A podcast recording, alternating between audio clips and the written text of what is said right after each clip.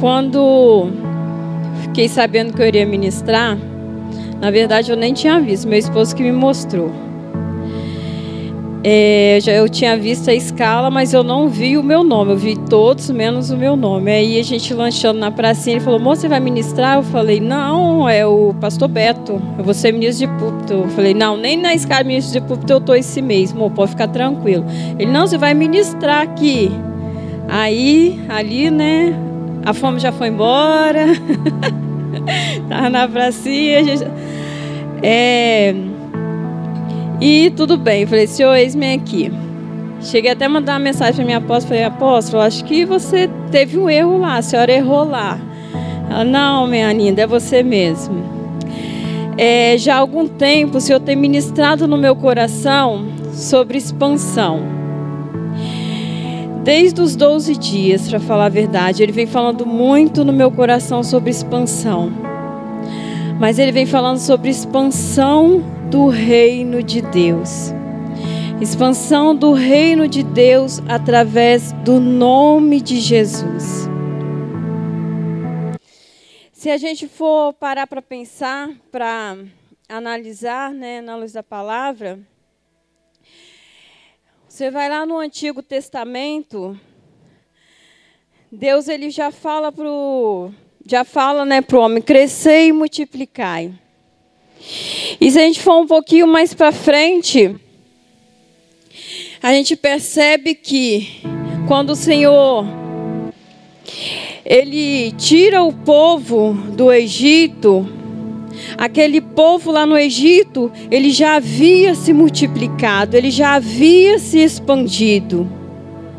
Lá em Êxodo 12, 37 fala assim: Assim partiram os filhos de Israel de Ramsés para Sucotes, cerca de 600 mil a pé, somente de homens, sem contar os meninos. E se a gente for um pouco mais para frente, lá no Novo Testamento, a gente percebe que Jesus ele vem, ele pega um grupo de pessoas, ele pega discípulos. Ali ele ensina, ali ele discipula. Para quê, queridos? Expansão do reino, expansão. O nome de Jesus. E se a gente for um pouquinho mais para frente, a gente vai ver lá em Atos dos Apóstolos. A gente vai ver que Lucas ele relata exclusivamente sobre expansão. A gente vê pessoas, algumas que foram discipuladas por Cristo, outras não, lutando por quê? pela expansão do reino. E a gente percebe ali em Atos dos Apóstolos que o Senhor ele usou foi pessoas, discípulos. E a palavra que o Senhor colocou no meu coração vai falar um pouco, né, desse vai falar de um homem fala exclusivamente de duas pessoas, de mais pessoas, mas eu vou focar exclusivamente nele. Uma pessoa que, através da sua renúncia, através da sua decisão e através da sua ação, ele trabalha para expansão do reino, do nome do Senhor Jesus. nós vamos falar um pouquinho de uma ação do apóstolo Paulo. Mas antes, vira para o seu amigo, para o seu irmão e fala assim para ele: irmão, você é convertido. Mas fala para valer, porque ele precisa ter no coração de que ele é convertido. Irmão, você é convertido. Então o apóstolo Paulo, ele sempre foi muito intencional, mesmo antes da sua conversão. Aí você pergunta, como assim, Elane? Se você for na palavra lá em Atos 9, 1, 2, fala assim: E Saulo, respirando ainda ameaças e mortes contra os discípulos do Senhor, dirigiu-se ao sumo sacerdote e pediu-lhe cartas para Damasco, para as sinagogas, a fim de que se encontrasse alguns daquela seita, quer homens, quer mulheres, os conduzisse presos a Jerusalém. Então aqui mostra que mesmo antes ele era intencional, ele não perdia tempo. Então ele vai lá até o sumo sacerdote e fala: Me dá cartas, porque se no caminho eu encontrar, eu já estou respaldado, eu já levo presos, né? Então, caminho de Damasco, naquele caminho,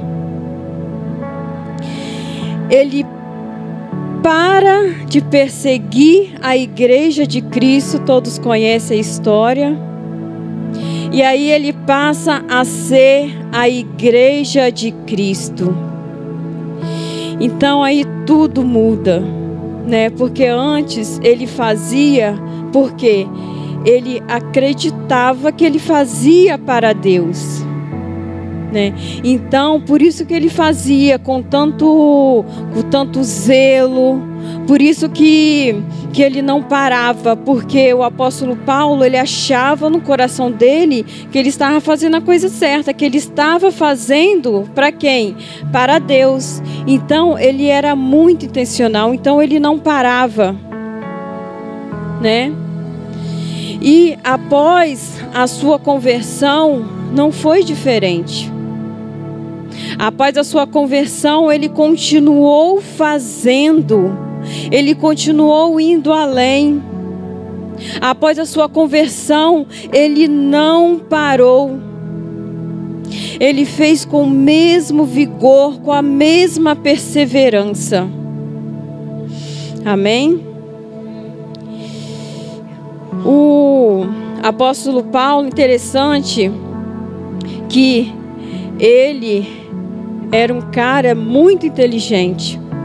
Então, ele sabia das leis, tanto judaica quanto romana.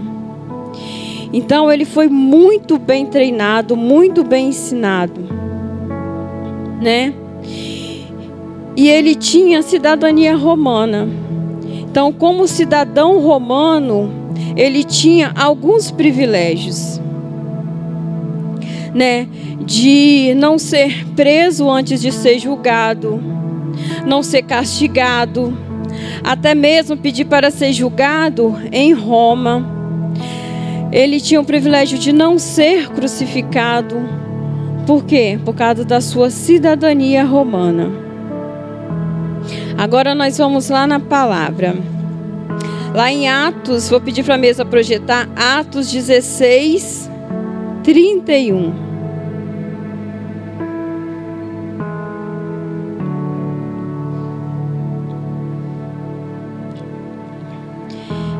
E aconteceu que, indo nós à oração, nos saiu ao encontro uma jovem que tinha espírito de adivinhação, a, a qual, adivinhando, dava grande lucro aos seus senhores. Esta, seguindo a Paulo e a nós, clamava dizendo: Estes homens que nos anunciam o caminho da salvação são servos de Deus Altíssimo. E fez isso ela por muitos dias. Mas Paulo, perturbado, voltou-se e disse ao Espírito: Em nome de Jesus Cristo te mando que saias dela. E na mesma hora saiu. E vendo seus senhores que a esperança do seu lucro estava perdida, prenderam Paulo e Silas e os levaram à praça, à presença dos magistrados. E apresentando-os aos magistrados, disseram: Estes homens, sendo judeus, perturbaram a nossa cidade e nos expõem costumes que não nos é lícito receber nem praticar, visto que somos romanos. E a multidão se levantou unida contra eles, e os magistrados, rasgando-lhes as vestes, mandando açoitá-los com varas. E havendo-lhes dado muitos açoites, os lançaram na prisão, mandando ao carcereiro que os guardasse com segurança o qual, tendo recebido tal ordem, os lançou no cárcere interior e lhes segurou os pés no tronco. E perto da meia-noite, Paulo e Silas oravam e cantavam hinos a Deus e aos outros presos, e os outros presos os escutavam. E de repente sobreveio um tão grande terremoto que os alicerces do cárcere se moveram e logo se abriram todas as portas e foram soltas as prisões de todos. E acordando o carcereiro e vindo, e vindo abertas as, a, as portas da prisão, tirou a espada e quis matar-se cuidando que os presos já tinham fugido. Mas Paulo clamou com grande voz, dizendo: Não te faças nenhum mal, que todos estamos aqui. E pedindo luz, saltou dentro e todo trêmulo. Se prostou ante Paulo e Silas e, tirando para fora, disse: Senhores, que é necessário que eu faça para me salvar? E eles disseram: Crê no Senhor Jesus e serás salvo, tu e a tua casa. Amém?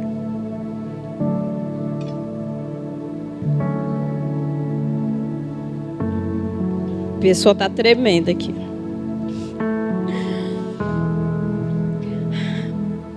Queridos, aqui o apóstolo Paulo estava na sua segunda viagem missionária. Se a gente for um pouquinho mais para frente, lá na palavra vai falar que ele teve uma visão, né, que se apresentava um varão da Macedônia clamando a ele para que ele fosse para a Macedônia. E o apóstolo Paulo, ele acreditou que aquela visão vinha do Senhor, então o que ele fez? Ele foi obediente e ele foi para a Macedônia. E ali nesse trajeto, ele batiza a Lídia, né? E mais para frente, a gente vê que ele liberta uma pessoa. E essa libertação faz com que ele vai para a prisão.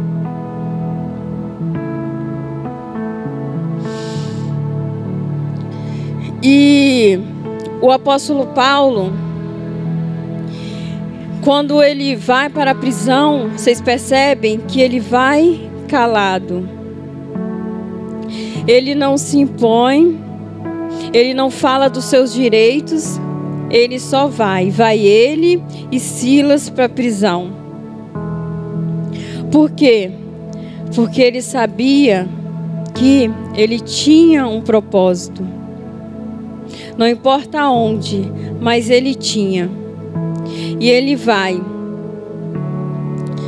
Por quê? Porque ele tinha o seu ministério. Ele vai com o um único objetivo para proclamar o reino de Deus, o nome de Jesus. Foi fácil para ele estar ali? Não, não foi. A palavra mostra que nunca será fácil. Nunca será fácil também para nós como discípulos. Vai ser fácil para nós a caminhada? Não vai ser.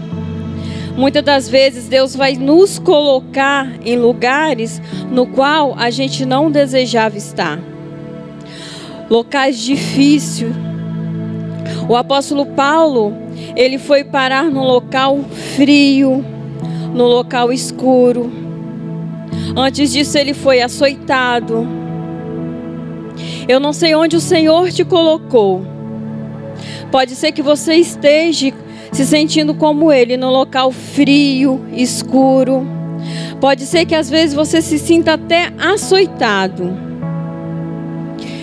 Querido, só que o apóstolo Paulo ele tinha no seu coração: eu tenho um propósito. Não importa o local, pode estar frio, pode estar sem conforto, mas aqui eu vou cumprir o meu propósito, que é o ID.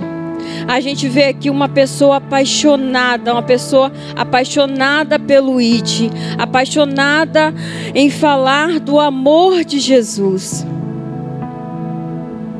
Então ele nos dá uma grande lição de vida. Ainda que o Senhor nos coloque em locais frios, em locais gelados. É ali que nós devemos estar. Talvez esse local seja a sua casa, talvez esse local seja o seu local de trabalho, talvez esse seu local seja a sua escola. Mas você vai perceber que ele tinha um propósito naquele local e ele não saiu enquanto ele não cumpriu o seu propósito. Ele poderia ter saído, mas ele não saiu. Porque ali ele sabia que ele tinha um propósito.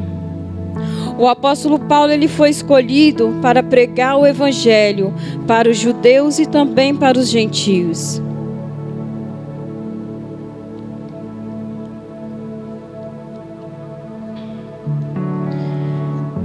Sabe, eu fico imaginando e fico perguntando o que o sustentou ali. Quando aquelas portas se abrem, ele poderia ter saído. Ele poderia ter saído e deixado também com que os outros presos também saíssem. Só que ele não saiu porque o que o sustentava era o amor de Cristo.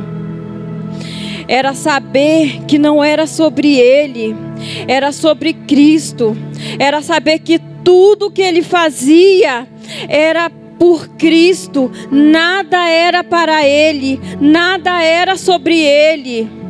Então eu fico imaginando ali ele e Silas. Ah, vamos sair. Fala, não, não vamos. Sabe por quê, Silas? Porque não é sobre nós. Porque não é sobre mim, não é sobre você é sobre Ele, é sobre proclamar o reino dele aqui nessa terra. É sobre proclamar, é sobre mostrar quem Ele foi. E a gente está falando de uma pessoa que ela não esteve lado a lado com Jesus Cristo, mas ela teve uma experiência com Ele. Ela teve uma experiência e a palavra fala que ele foi convertido. Ali ele foi convertido, queridos. Ali ele mudou de lado. Ali ele foi transformado. Ali ele permitiu ser transformado. Amém?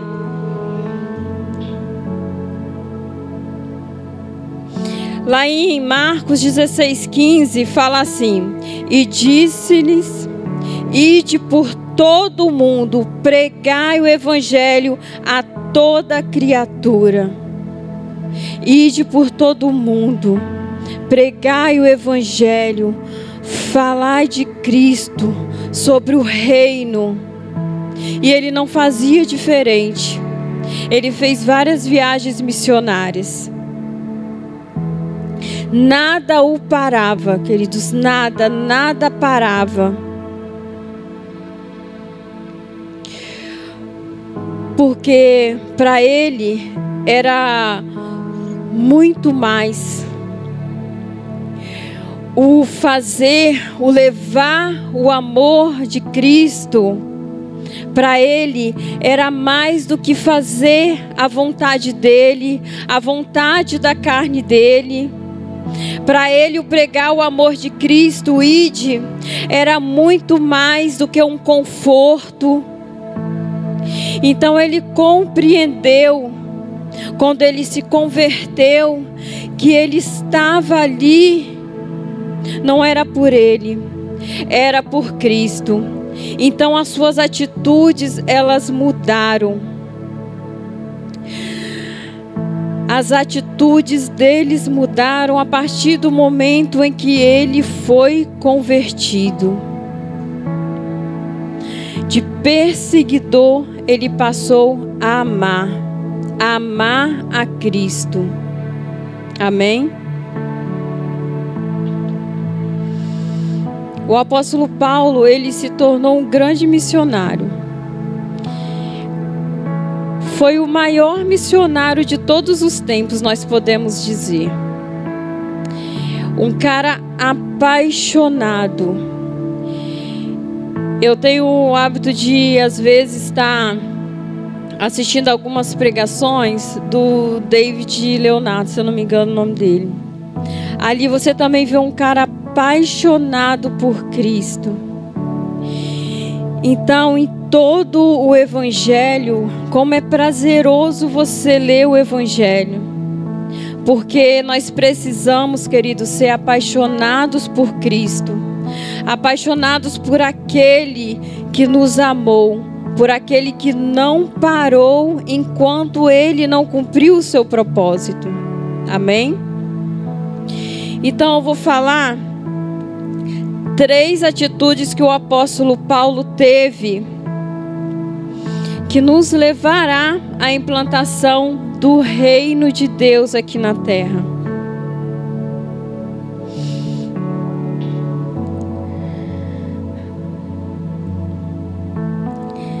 Ele vai nos dar algumas lições de vidas. Vou falar apenas três, mas nessa passagem você vai poder tirar várias lições de vida. Primeira atitude: renúncia. O apóstolo Paulo, ele renunciou à sua cidadania romana. Ele renunciou. Ali, quando ele foi preso, ele poderia ter falado: Não, eu tenho direito a ser julgado antes de ser preso ele poderia ter apresentado lá, né, vamos dizer, a sua carteira, ele podia ter dado a sua carteirada, ele não precisaria ter apanhado. Então, queridos, ele renunciou. Por quê? Por vida. Ele renunciou porque ele sabia que ele tinha um propósito. Ele poderia ter entrado ali murmurando. Ele poderia não ter entrado porque ele tinha esse direito, mas ele quis ir. Ele quis porque ele não não porque ele sabia o que aconteceria lá. Ele quis porque ele sabia eu tenho um propósito e esse propósito eu vou cumprir. Eu vou até o final.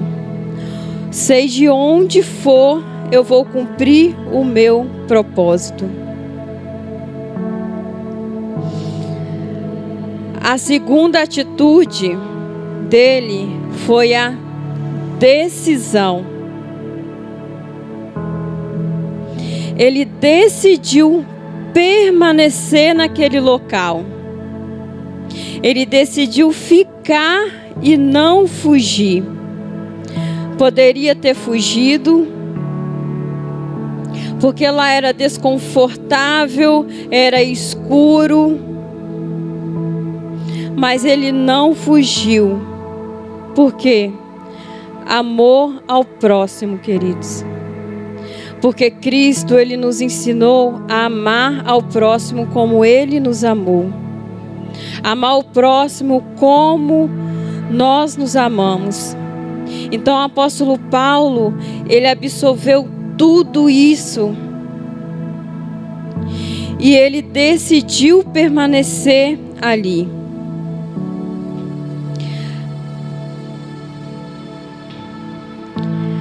Porque ele sabia que a decisão dele de sair daquele local iria acabar com a vida daquele carcereiro. Lá em Atos 16, 27 fala assim: Acordando o carcereiro e vendo abertas as portas da prisão, tirou a espada e quis matar-se, cuidando que os presos já tinham fugido. Mas Paulo clamou com grande voz, dizendo: Não faça nenhum mal com a sua vida, estamos todos aqui. O apóstolo Paulo, ele sabia que a decisão dele de permanecer naquele local poderia gerar vida ou morte naquele ambiente. Queridos, a sua decisão ela pode gerar vida ou morte no ambiente. O que você tem gerado no ambiente onde você está? O apóstolo Paulo, após a sua conversão, ele não respirava mais morte, ele respirava vida. Porque a palavra falava que ele respirava morte quando ele ia perseguir os cristãos. Quando ele conhece a Jesus, ele não respira mais morte, ele respira vida. Então, por isso que ele permaneceu naquele local. Então, ele disse: Senhor, eu decido permanecer aqui, porque o meu propósito é gerar vida. Não importa o ambiente, pode estar doendo, Senhor. A minha carne pode querer que eu saia desse ambiente, mas eu não saio, porque o Senhor me converteu para gerar vida. Eu estou aqui para gerar vida. Então foi por isso que ele decidiu ficar ali, porque se ele saísse, queridos, a palavra fala: guarda esses homens. E lá naquela época, eles torturavam, eles matavam. Então o carceleiro, ele preferia a morte rápida do que a morte lenta. Então o apóstolo Paulo, ele era conhecedor das leis. O apóstolo Paulo, ele esteve dos dois lados, então ele sabia. Então eu fico imaginando ele falando com Silas: Silas, se a gente sai, esse homem se mata, porque se esse homem não se matar, eles vão matá-lo.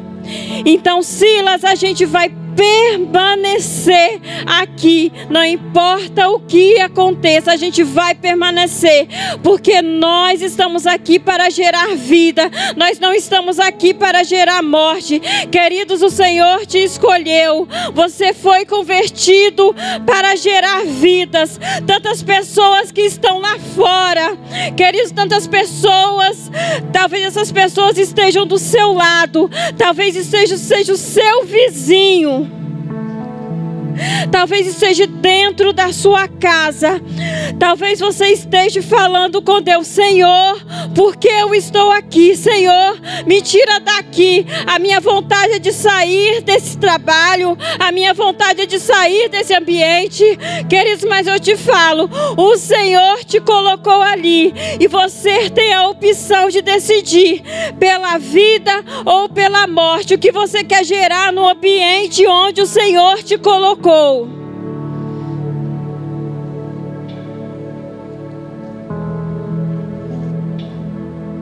Amém, queridos? Terceira atitude: ação. Tô quase terminando, tá, Cris? Que foi uma palavra bem. A terceira atitude foi a ação toda ação gera uma reação. A ação que o apóstolo Paulo teve naquele local gerou uma reação na vida daquele carcereiro. Lá em Atos 16, 30, pedi para a mesa projetar, fala assim.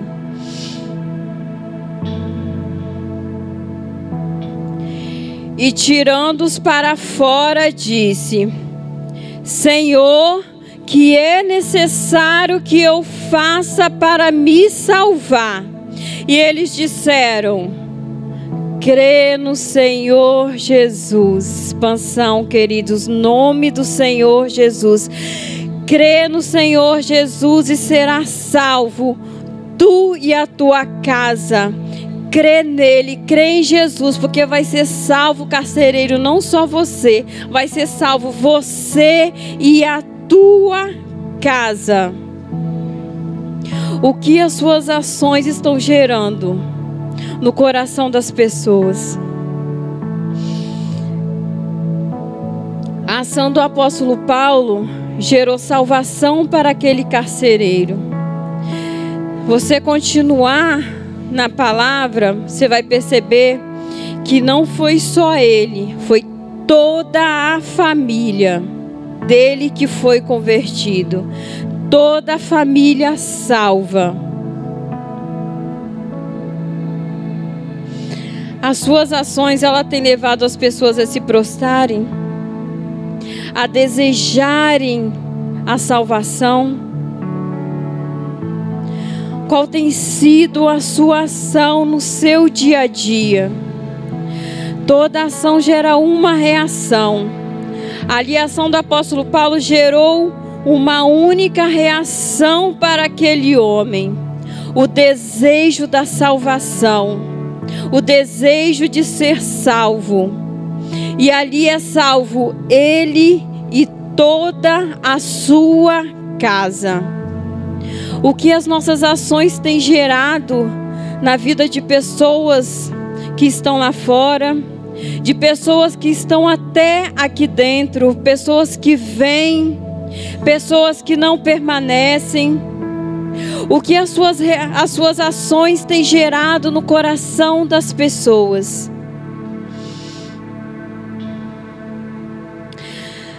Lá em Mateus 16, 13, Jesus ele pergunta a seus discípulos: Quem somos nós? Nós somos discípulos, amém? Quem o povo diz que o filho do homem é? Eles responderam: Alguns dizem que o Senhor é João Batista. Outros dizem que é Elias e outros que é Jeremias ou algum outro profeta. Aí Jesus pergunta: E vocês? Quem dizem que eu sou? Esse é um diálogo de Jesus com seus discípulos. Com aquele que ele escolheu. Jesus escolheu ali, dedo a dedo. Ele foi a cada um e disse: Vem e siga-me. Ele foi a um por um e chamou. Todos aceitaram estar com Jesus. E Jesus ele faz uma pergunta para os discípulos, para aquele que ele escolheu, porque Jesus sabia que ali ele tinha um propósito, que ele não estaria ali para sempre. Então ele discipulou, ele ensinou, então ele faz uma pergunta para aqueles discípulos. A gente vê a preocupação de Jesus. Ei, discípulos, quem dizem que eu sou lá fora? Quem dizem que eu sou? E mais para frente ele fala: Ei, e vocês? O que dizem que eu sou? O que vocês dizem que Cristo é. Se a gente for mais um pouquinho na palavra, lá no livro de Marcos 5, 24 a 29, ele vai falar de uma mulher que havia 12 anos que havia sofrendo de um fluxo de sangue. Não eram cinco dias, nem três dias, nós mulheres sabemos como é. 12 anos. A palavra fala que aquela mulher já havia gasto já tudo que ela tinha com os médicos, com os homens, e não havia encontrado a cura.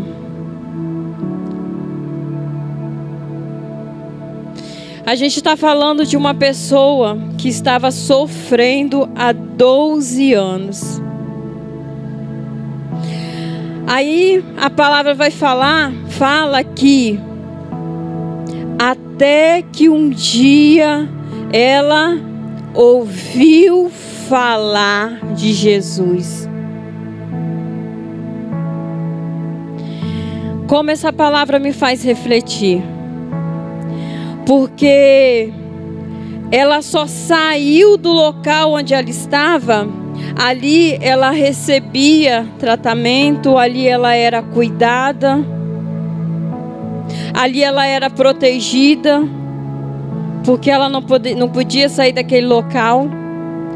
Mas ela decidiu sair do seu local de conforto, decidiu sair dali, por quê? Porque ela ouviu falar de Jesus.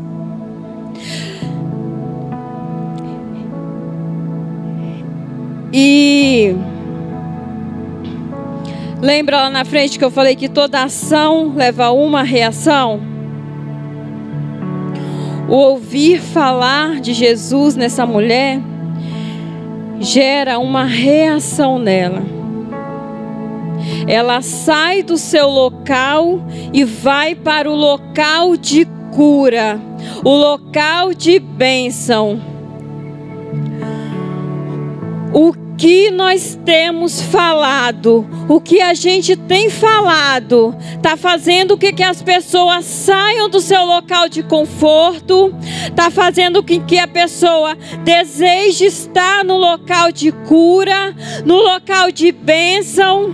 O que você tem falado, ou você tem falado dele, ou como você tem falado o que você tem falado está gerando nas pessoas uma reação, um desejo ardente de estar na casa do Pai, porque lá ela vai receber uma palavra de cura, porque lá ela vai receber uma palavra de libertação. Essa mulher ela sai, ela sai com um coração, a palavra fala que ela saía dali falando: se ao menos eu tocar na sua veste nas suas vestes. Por quê? Porque ela ouviu falar, ela ouviu falar. E quando ela ouve falar, ela sai e ela vai atrás deles, querido. Então, o que você tem falado, como você tem falado, está gerando esse desejo nas pessoas de saírem da sua casa, de saírem do seu local e ir até Ele.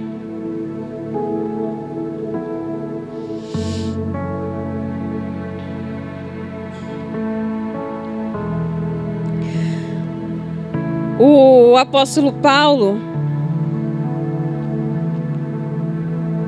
ele fala lá em Gálatas 2:20.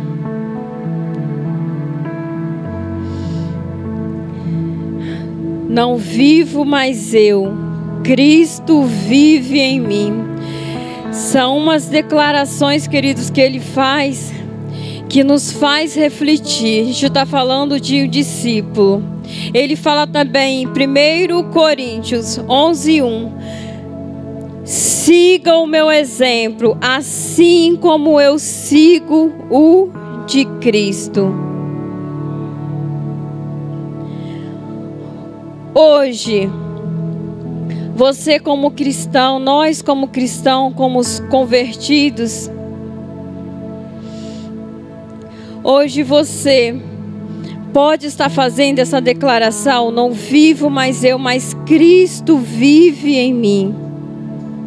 O apóstolo Paulo, ele nos mostrou através da sua renúncia, da sua decisão e da sua ação, que ali não vivia mais ele, mas era Cristo que vivia nele. Siga o meu exemplo, assim como, ele, como eu sigo o de Cristo. Cristo ele renunciou por mim, ele renunciou por você. E ele fala: sigam o meu exemplo. Ele não fala, sigam o de Cristo. Ele fala, sigam o meu exemplo, assim como eu sigo o de Cristo.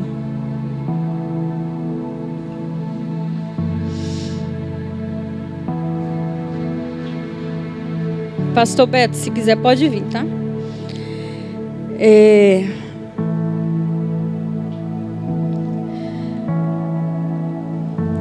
Lá em Atos 11, 26, fala que por suas atitudes em Antioquia, os discípulos foram chamados pela primeira vez de cristão. Fala aqui, por suas atitudes, pelas atitudes deles.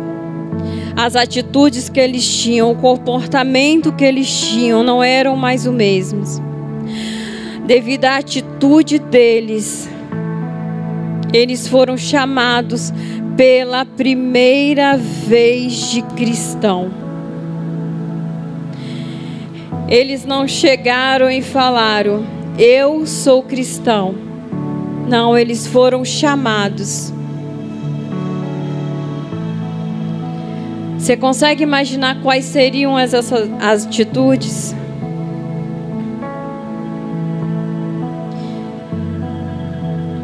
Gente está falando de um grupo de pessoas.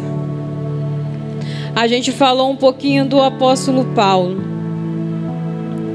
A gente falou um pouquinho das suas afirmações.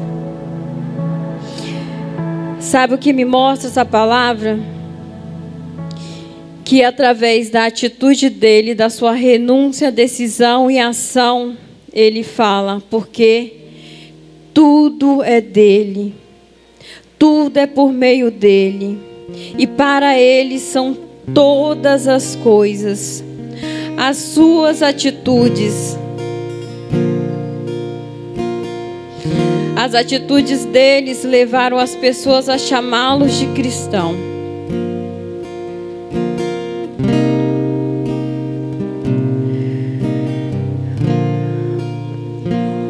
Eu lembro uma vez quando eu trabalhava no hospital, aí eu trabalhava numa UTI coronária.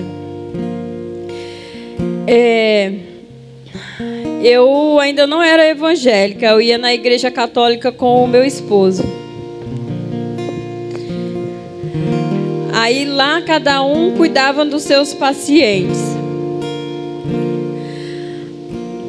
Aí uma vez um paciente eu entrei para cuidar dele. Aí ele foi e me fez a seguinte pergunta. Deus me fez recordar isso. Você é cristã? Aí eu fiquei pensando, porque naquela época eu só ia na igreja católica, porque a família do meu esposo eles eram todos católicos.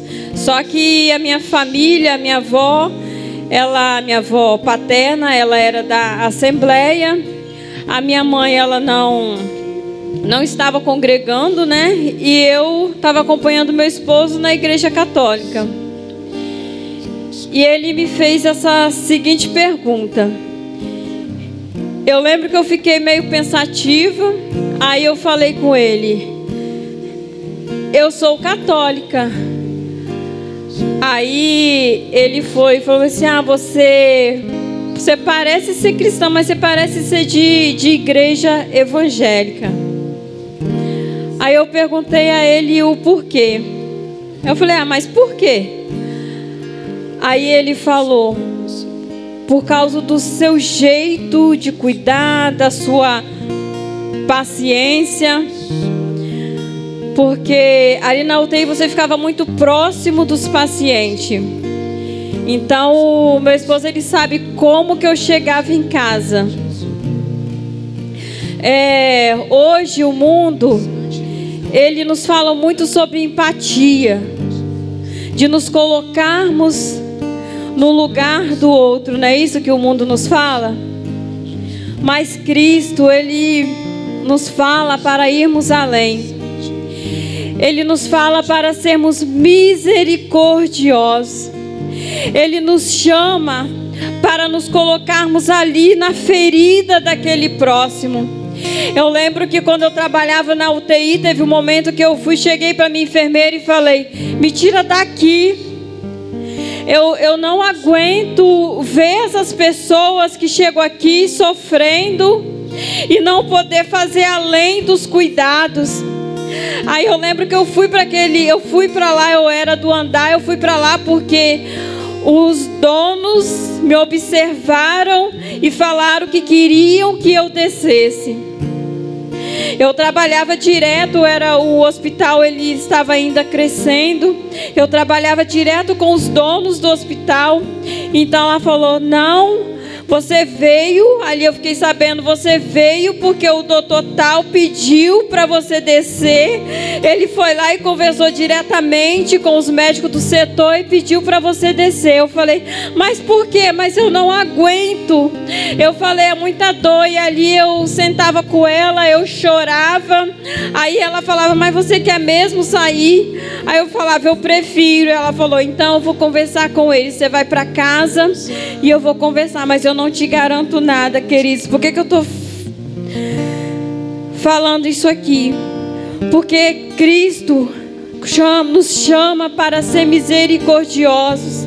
Nós nos colocarmos ali na ferida do outro, porque quando nós somos misericordiosos, não é um lugar escuro que vai nos parar, não são as açoites que vão nos parar, porque a dor dele é a nossa. Se sangra nele, também sangra em você. Então, por isso que ele nos chama para sermos misericordiosos. Porque enquanto essa dor não passar no seu próximo, você não vai se desligar, você vai desejar estar do lado dele até que passe. Até que passe, sabe por quê? Porque nada é para nós, tudo é para ele. Eu te convido a ficar de pé nesta noite e adorar a ele, adorar ao Pai. Eu te convido a ficar de pé nesta noite e declarar: Senhor, tudo é para ti. Senhor, não é sobre mim.